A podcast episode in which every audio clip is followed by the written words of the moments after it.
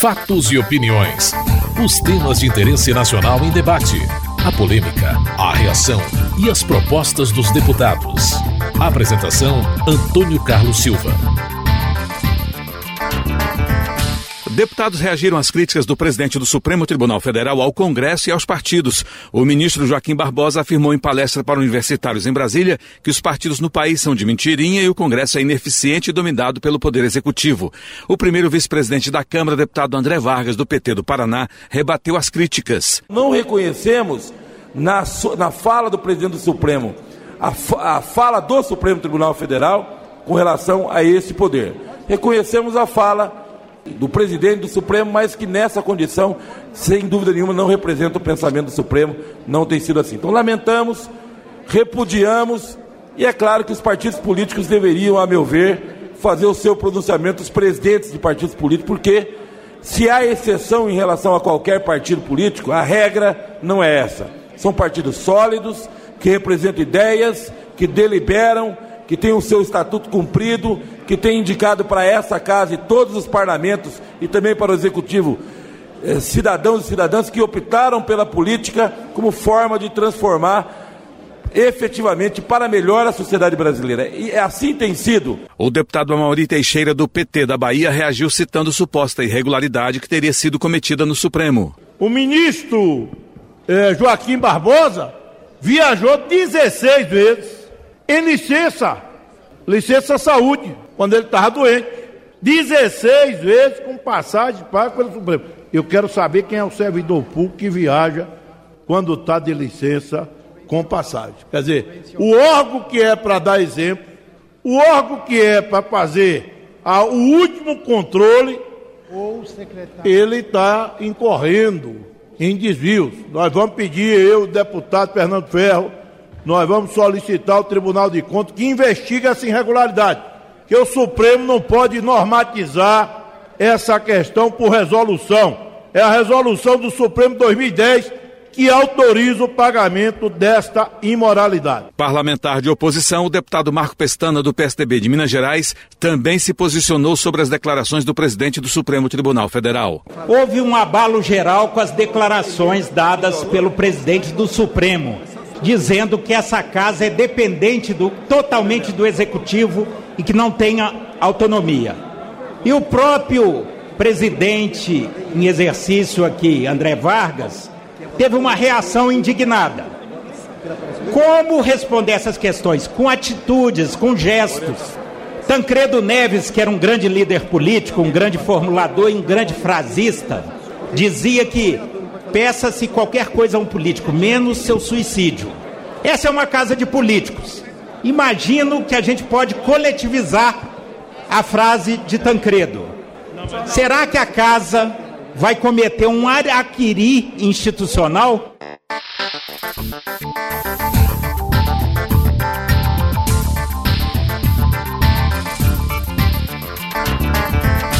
Muitas negociações e tentativas de acordo marcaram a votação do projeto que cria novas regras de combate às drogas.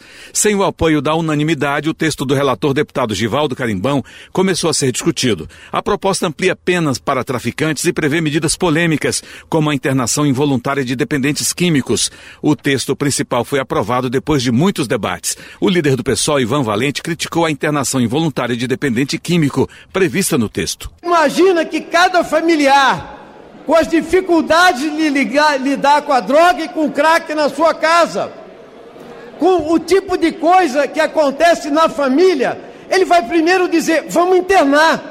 Ele não sabe se vai ser produtivo, se vai ser eficiente. Pelo contrário, nós dizemos que isso potencializa, potencializa o uso. Não combater o tráfico e os cartéis e tentar combater na repressão é experiência derrotada. Essa experiência foi derrotada. Todos os países da América Latina, o Uruguai em primeiro lugar, a Argentina e a própria Colômbia, onde teve o maior cartel de cocaína do mundo, com Pablo Escobar, hoje está legalizando, está flexibilizando. E quem quiser entender o que é o tráfico, vai entender que são trilhões de reais que estão lavados nos bancos, Tem gente que tem interesse nisso, na repressão, inclusive a corrupção policial e política que está atrás do tráfico e não quer discutir isso. O autor da proposta Osmar Terra do PMDB do Rio Grande do Sul rebateu as críticas. Nós não estamos tratando de um problema pequeno. Nós estamos tratando do mais grave problema de saúde desse país.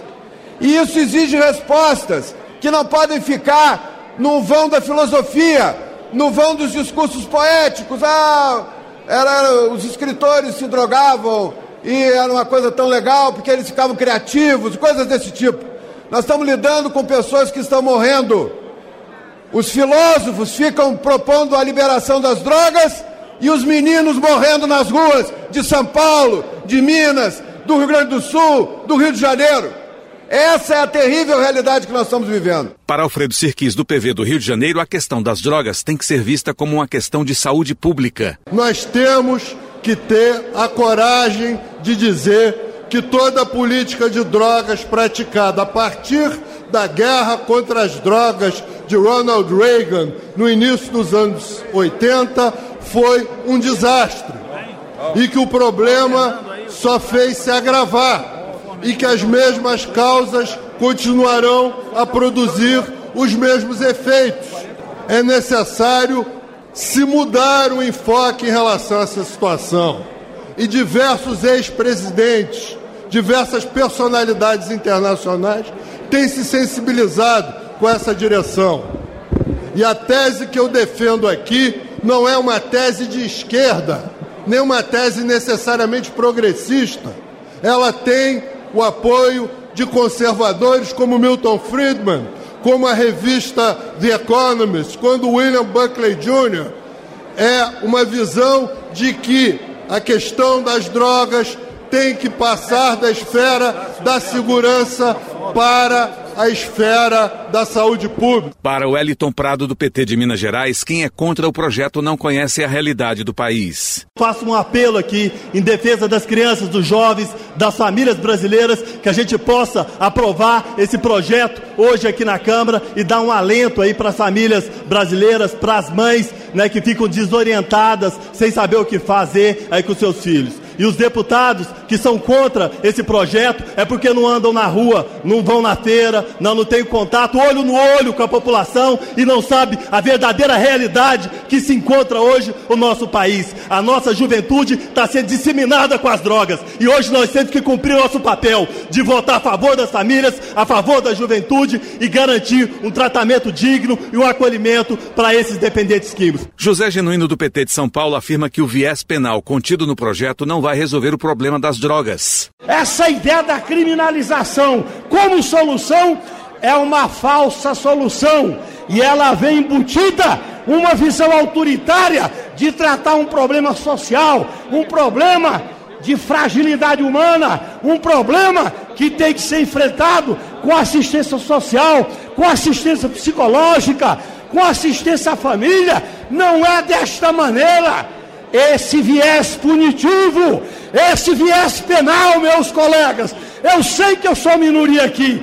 Esse viés é uma ilusão, não vai resolver um problema grave e social que é o efeito da droga. O relator Givaldo Carimbão, do PSB de Alagoas, afirmou que, além de uma questão social, a droga é também uma questão de segurança pública. A droga é transversalidade ela está na questão social, na vulnerabilidade social das ruas. Ela é uma questão sim de saúde pública, porque traz patologias graves. Ela é uma questão humanitária para acolher essas pessoas, para dar um novo plano de vida, como também é uma questão de segurança pública, ou não? O Brasil hoje tem 560 mil presos, 80% é por causa das drogas, não é porque é consumidor, não porque ao consumir o crack, ao consumir, ele lamentavelmente entrou num delito. E eu pergunto aos senhores, e pode aqui desassociar? Alguém muito me questionou, deputado Carimbão, quem mata uma pessoa com um tiro tem cinco anos de cadeia, seis anos. Por que o senhor levou para oito anos o traficante? Eu pergunto aqui e na consciência e no voto respondam. Quem mata mais? É alguém que pega um revólver aqui e dá um tiro em alguém? Ou um cara que vende 200 quilos de crack? Quantas pessoas não são mortas nesse Brasil? Famílias destruídas? Ou não? É a consciência dos senhores que vão decidir.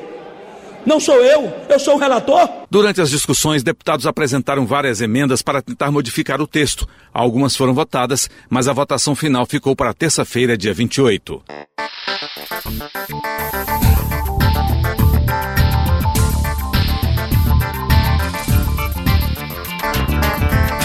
Sob críticas por tratar de vários temas, a medida provisória que modifica a lei sobre o Fundo de Desenvolvimento do Centro-Oeste e de fontes de recursos para a Caixa Econômica Federal enfrentou forte reação das oposições ao prever o regime diferenciado de contratações RDC para a reforma de aeroportos regionais. O líder do PDT, André Figueiredo, foi um dos deputados que defenderam a retirada do RDC, que é a simplificação das licitações, do texto. Se nós achamos que a Lei 8666 de 1993 é antiquada, e isso nós já falamos dentro do governo, isso nós já protocolamos. Um pedido de uma comissão especial para analisarmos as, mais de 150 projetos de lei que tramitam, tramitam nessa casa, para que atualizemos a lei de licitações, por que, que temos que fazê-lo somente através de medidas provisórias? Nós estamos dispostos a discutir, nós estamos dispostos a aprofundar, mas enquanto forem enxertados artigos relacionados à RDC em medidas provisórias, o PDT encaminhará contrariamente, porque nessa medida provisória, além disso, ainda prevê que a Infraero também terá direito ao mesmo procedimento licitatório simplificado que a Petrobras tem direito. Danilo Forte, do PMDB do Ceará, afirma que há incompreensão sobre o RDC. Se nós já temos o instrumento jurídico e podemos aproveitar esse instrumento jurídico para avançar no processo construtivo, para trazer conforto, tranquilidade, segurança, para que as obras sejam feitas de um modo muito mais sério e mais dinâmico, por que esquecê-lo? Por que ocultá-lo? pelo preconceito de uma legislação que talvez nós não tenhamos ainda a compreensão de como ela se dá no todo? Não. Nós temos que aperfeiçoá-la. Nós temos que fazer com que essa legislação seja mais transparente e que nós possamos agilizar exatamente naqueles gargalos que o Brasil tem, exatamente da forma de usar esse instrumento jurídico do RDC, que é o regime diferenciado de construções. Não só os aeroportos, mas no futuro os portos, as rodovias, poder, as rodovias já estão se aproveitando desse instrumento como uma forma de dar celeridade ao nosso processo construtivo. O líder da minoria, Nilson Leitão, critica a abertura que o regime diferenciado de contratações dá, por exemplo, ao Banco do Brasil. Esse cúmulo do absurdo dá ao Banco do Brasil também a oportunidade de dispensar a licitação, colocando totalmente em xeque o que vai acontecer com essas obras. Ou seja, os aeroportos são municipais ou são do Estado. Então isso não justifica tirar a prerrogativa de um prefeito, tirar a prerrogativa de um governo do Estado. Ou a presidente Dilma não confia nos prefeitos do Brasil. É essa a intenção? É tirar do prefeito a prerrogativa de construir o seu próprio aeroporto? Isso é um absurdo, passar isso para a mão de um gerente do Banco do Brasil. O gerente do Banco do Brasil mal tem tempo de atender os seus clientes. Quando um produtor tem dificuldade lá, é difícil ser atendido. Agora ele vai virar construtor de aeródromos, quer dizer, de aeroportos. É um cúmulo. Para Márcio Macedo, o novo regime de contratações mantém o controle e a transparência. É uma agilização de procedimentos os critérios de transparência, os critérios de controle ético permanecem os mesmos. O RDC já é uma realidade bem sucedida no nosso país. Os aeroportos da Copa, os aeroportos que estão no PAC, já estão em processo de utilização desse instrumento de agilização para o país. Não é correto o Congresso Nacional negar que a aviação civil regional brasileira não tenha esse mesmo procedimento. Vai beneficiar, senhor presidente, mais de 270 aeroportos. Nós sabemos como os aeroportos regionais do Brasil são sofríveis. Para Efraim Filho, do Democratas da Paraíba, o novo regime de contratações facilita o desvio de recursos. Na verdade, o RCD, sobre o nome complexo do regime diferenciado de contratação, ele na verdade significa um eufemismo para esconder manobras que na verdade podem significar válvulas de escape e facilitação para o desvio de recursos públicos. Nós não podemos jamais perder em mente a capacidade que a lei de licitação tem de preservar o erário público e esse é sem dúvida nenhuma o nosso maior interesse. Aqui vejo alguns deputados usar a égide do nome da desburocratização, da facilitação, quando na verdade deveria estar dizendo a incapacidade e a incompetência que o governo tem de se planejar e de poder dar celeridade aos, pro, aos, aos programas através do meio adequado de licitação. O líder do PSB, Beto Albuquerque, chamou a atenção para a importância do RDC. É óbvio que o Banco do Brasil tem todas as condições de administrar esse programa. Esse é um banco que administra um dos maiores programas de financiamento rural do mundo, que é o Programa de Financiamento Rural do Brasil.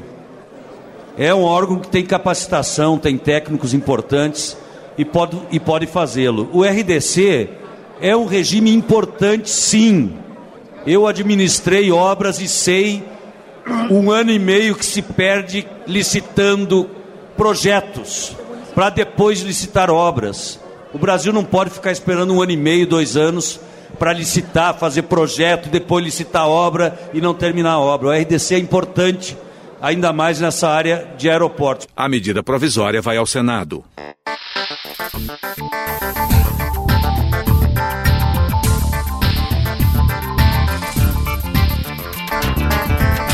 Mesmo com o entendimento dos partidos para aprovação da medida provisória que isenta de imposto de renda a participação nos lucros da empresa do trabalhador que recebe até 6 mil reais de salário, houve discussões sobre propostas da oposição para modificar a tabela progressiva de imposto para quem ganha acima deste valor.